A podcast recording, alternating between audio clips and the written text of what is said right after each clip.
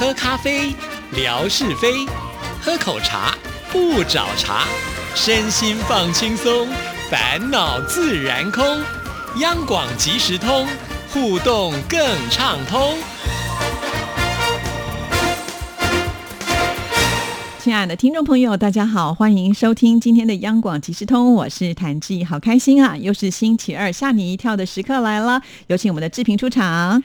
大家好，我是夏志平，你看看今天没有办法开直播，就是谭志毅的错了。为什么是我的错？no，我身上有个刺青，大家都看不到哦。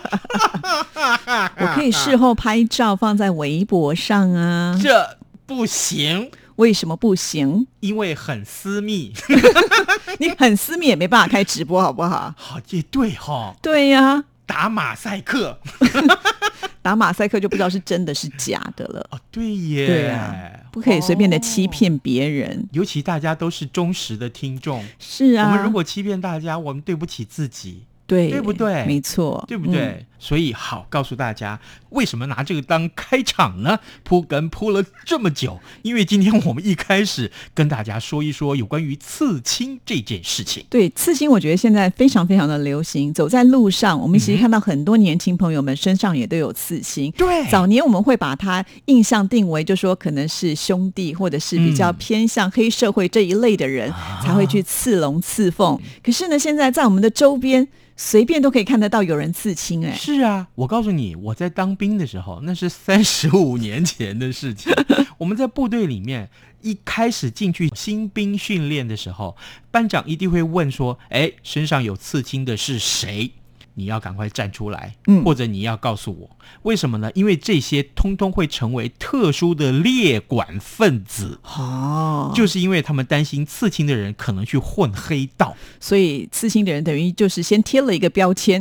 嗯，可是现在不一样了。对，现在有人时尚，我就要刺一块，对不对？但是呢，万一乱刺怎么办？那就只好看有没有办法把它洗掉了。洗不掉。告诉你们呢，就是这个新闻很好笑，有一个身材很傲人的美国网红叫做 Riley，那他呢时常在个人的这个社群网站上面晒出许多性感的照片，引发了很多很多的粉丝去。追随他，最近他上传了两张火辣的后背清凉照，可以看见他的脊椎上面刺了一排中文刺青。可是仔细一看，让人家觉得很疑惑，因为这一排字上面写了什么呢？嗯中文的哦，嗯中文上面就写了“生活带来凝食，柠檬做柠檬水 什么东西呀、”，这个语句顺吗？不顺啊，我都听不太懂。我再讲一次，说不定会比较顺，好好不好？生活带来凝时，柠檬做柠檬水，等下，凝时是哪两个字？带来凝就是凝你哦，你的那个对凝，尊哦称啊，时就是时间的时。凝时是什么意思？我们基本上就不太懂了，哈。对对，所以我再念十遍，我 我觉得还是不顺。我们不如今天念到节目结束，好不好？不行，我们很多内容，我们很节目是很精致的。我每次铺这样梗，字意都不同意啊。那当然喽，好，这个让人摸不着头绪啊！照片一出啊，引来很多懂中文网友的议论。原来这一段中文字的原来的谚语叫做 “When life gives you lemons” 啊，然后逗点 “just make lemonade” 是这个意思。那如果以我们志平的这个国学造诣这么的深厚，应该要怎么翻会比较好一点呢？英文老师这个时候就要解释给大家听了，呃，呃不，中文老师。我想说没关系嘛，你中英文都强。没有没有没有，当生命带给你柠檬时，就把它做成柠檬特调吧。啊意思是这样就是我们生活当中可能会碰到一些比较酸的事情的时候，我们心情要调整一下，对不对这？是有意涵的，啊对不对？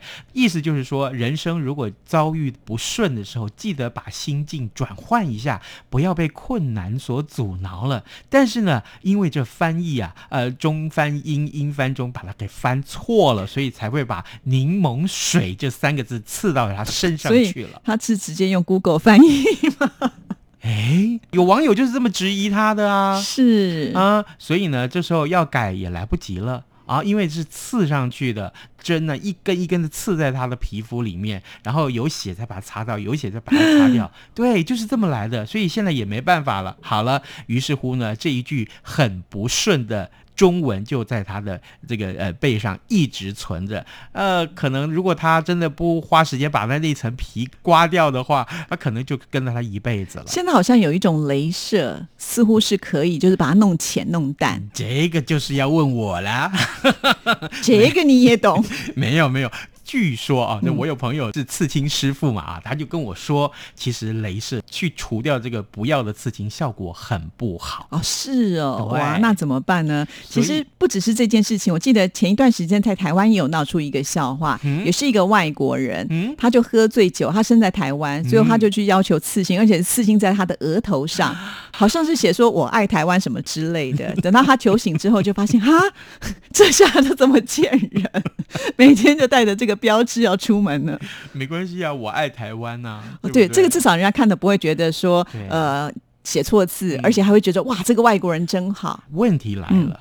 万一这个外国人去找这个刺青师傅，你说你要刺中文在身上，可是那个这刺青师傅也不知道到哪儿找来的图案，或者说你干脆就说，哎，这图案很美呀，我就刺在身上就好了，你就照这个刺就好，你不要再找其他了。可是啊，完全不知道这中文字是什么意思的时候，你怎么办？就像我们刚刚说的这则新闻。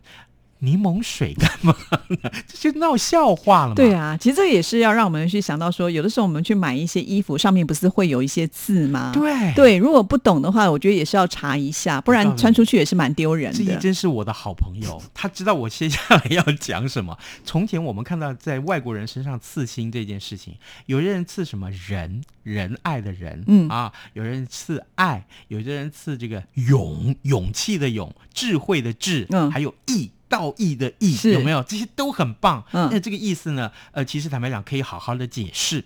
可是呢，有些人不知道那个字是什么意思，就刺一个上去。我呢，随便上网看了一下，哎，那不是 P 图，真的有人外国人把。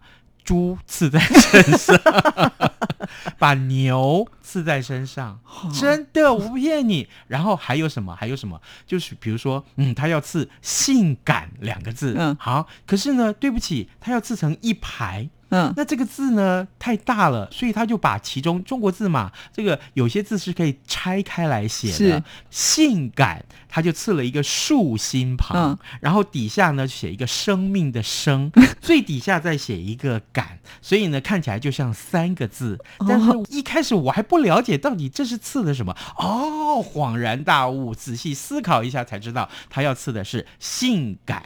哦，就性感的性被拆开来了，这样就不对了。对，还有还有还有，比如说有人真的把“米田共”三个字刺在身，我真的不骗你，真的有人这样子，我不骗你。然后我就想，他最好这一辈子都不要把这个刺青秀出来，被懂中文的看到可能会觉得啊，这也不太好啊，真的不太好。对，那你刚刚说的那个衣服是这样的，我曾经真的在小时候，大概小学。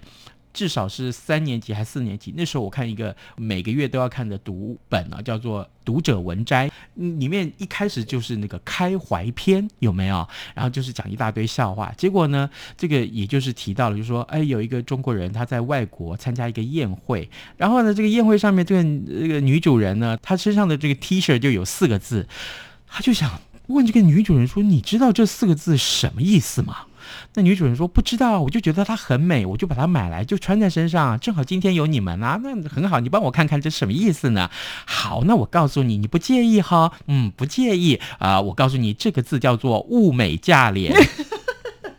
物美价廉，请问你女主人，你是要？我不好意思讲那个字。哇哦，那真的是闹笑话了。对，所以告诉我们，真的你不知道，千万不要随便去把这个字刺在身上，或买那个衣服。就像台湾人也不懂那个英文，你不要随便去把那个英文拿来，说不定这真的是一个什么礼仪。对啊，对啊，或者是发文什么。但是我觉得现在有个好处，就是我们的手机都会有 app 嘛，那有你就可以把它去照一下，就直接翻译看是什么意思，就不要太离谱，不要买回去以后呢，发现被人家笑了就算了。到那件衣服以后，你也不敢穿了。对呀，所以告诉我们，真的凡事小心啊！对对对，不要闹笑话了哦。今天提醒大家，要刺青啦，要买衣服啊，只要有刺的部分的话，如果你不懂，还是稍微斟酌一下。所以啊，这个小心，这个绝对使得万年船。嗯，不但是买东西要小心，连睡觉也要小心。睡觉不是每天都要睡，要怎么样小心法？接下来这个新闻告诉你，睡觉的时候非小心不可。你如果不小心，可能会发生这件事情。什么事情？俄罗斯有一名女子日前在家里面的院子睡觉，醒来之后。奇怪，怎么浑身感到不舒服呢？她就到医院去检查，她向医师说，好像有什么东西跑进我的身体里面了。呃，这个最后呢，经过全身的这个麻醉治疗，医生从他的嘴巴里面，从他的喉咙里面，嗯，拉出一条四英尺，大概是一百二十二公分长的蛇。真的还假的？蛇，蛇不要吞进去了吗？是。你说睡觉要不要小心？问题是，他完全没有知觉吗？显然是没知觉。哇，在场所有的医护人员全部都吓傻了。那这个女生呢？她知道这件事情之后，她也说：“我完全不知道啊，这只蛇怎么会在我的嘴巴里？该不会就是她喝醉了才会这么的没有办法有？”知觉啊，没有。这女生就说，她原本是在她家里面的院子睡觉，没想到醒过来之后，哎，就觉得哪儿不对呀，然后立刻去医院检查。结果后来呢，医生就帮她全身麻醉，然后送进开刀房。那当时负责操刀的这一名男医师戴上手套之后呢，把一根管子插进了那个女生的这个喉咙里面，同时还说的，让我们看看到底这是什么东西呢？噔噔，答案揭晓。那一旁的女医师拿着这个。器具勾出了一条又细又长的物体，所以这就是一条蛇，好可怕啊！不过我觉得这个女生还算蛮幸运的，至少人没事哈，能够生吞这么长的一条蛇也不容易吧？我告诉你，我看到这则新闻，我唯一一个问题在我脑海里面立刻浮现是。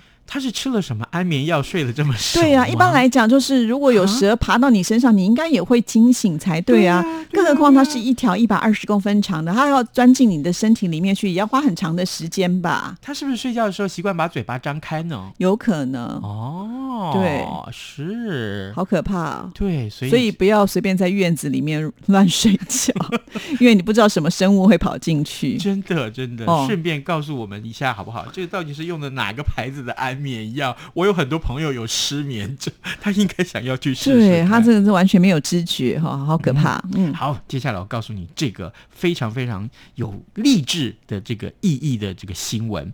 好，职业不分贵贱啊，只要能在哪个行业里面发光发热啊，都会让人家敬佩。在英国有一位五岁的小男孩，他呢只要在路上看到清洁车，就是垃圾车啊，他就会很兴奋，也很沉迷。从此呢，他就立志要当一个街道清洁工哦。重点是，嗯他的爸爸妈妈没有觉得说，哎哎，这个不太好吧？清洁工这个很累耶，你要不要换一个职业？没有，他爸爸妈妈从来没有对他说过这句话。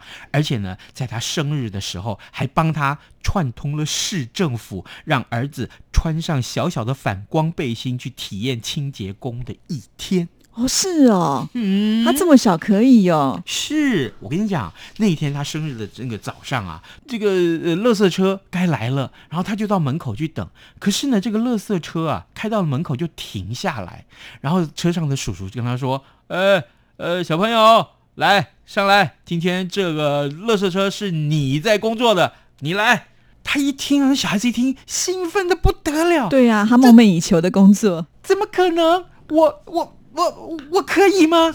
你衣服都穿在身上了，你就上来吧。结果真的，他就穿上他那个反光的背心，然后跳到车上去。然后呢，这个车子缓缓的开始开动。然后呢，经过了每一家，他就告诉那个呃门口的那个大叔啊大婶：“乐色上车了，赶快，快点，我们会帮你搬。来，进来，赶快。”哇！所有的邻居看到这个小朋友在当清洁工，在当垃圾车的清洁工的时候，每个人非但没有耻笑他，而且还给他掌声鼓励。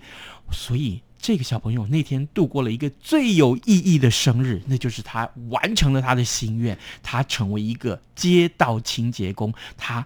带着这个垃圾车上面的这个呃垃圾车的清洁工啊，这个叔叔们一起去收垃圾。哇，好开心哦！我觉得这个。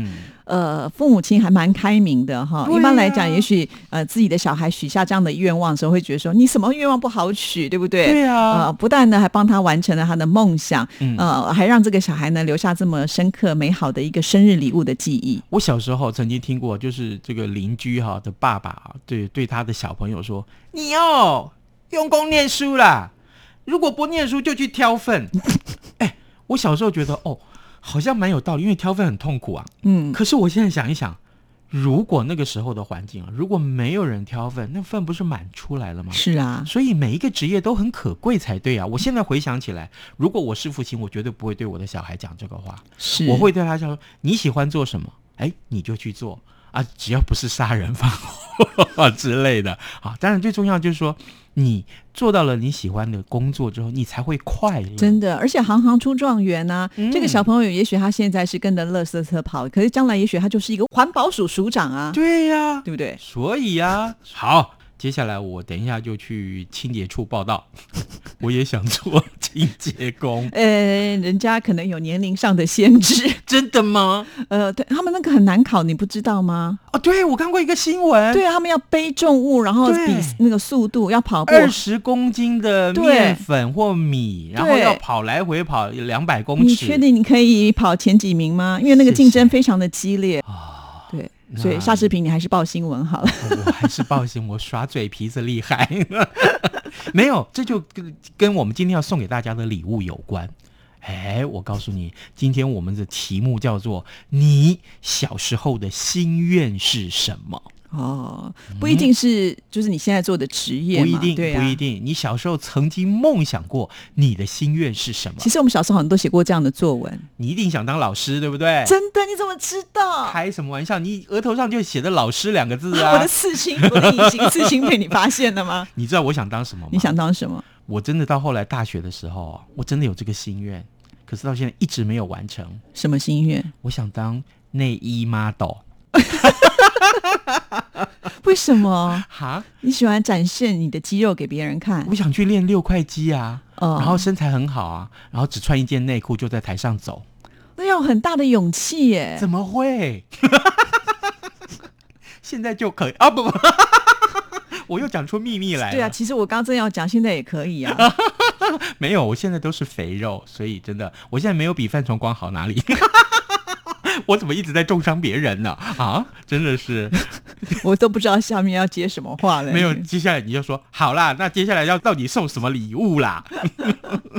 我们要送大家哇！又要送大家喝酒了呢，这不能喝啦，这只是一个纪念，而且酒也不能寄呀。啊，对，万一这个破了怎么办？对，酒不能寄。这个也是这个金门酒厂出的这个高粱酒的钥匙圈，好不好？对，其实我们之前也送过一个，可是这个瓶子跟这个瓶子不太一样。原来高粱酒它的包装有很多种，我也是到了金门去以后才发现，哦，这么多，因为我们不喝酒的人就不懂。你到底是有多爱喝酒啊？我没有爱喝酒啊，那为什么你这么多啊？因为我去的时候就一整包的那个纪念品给他买回来，想说就可以送给听众朋友啊。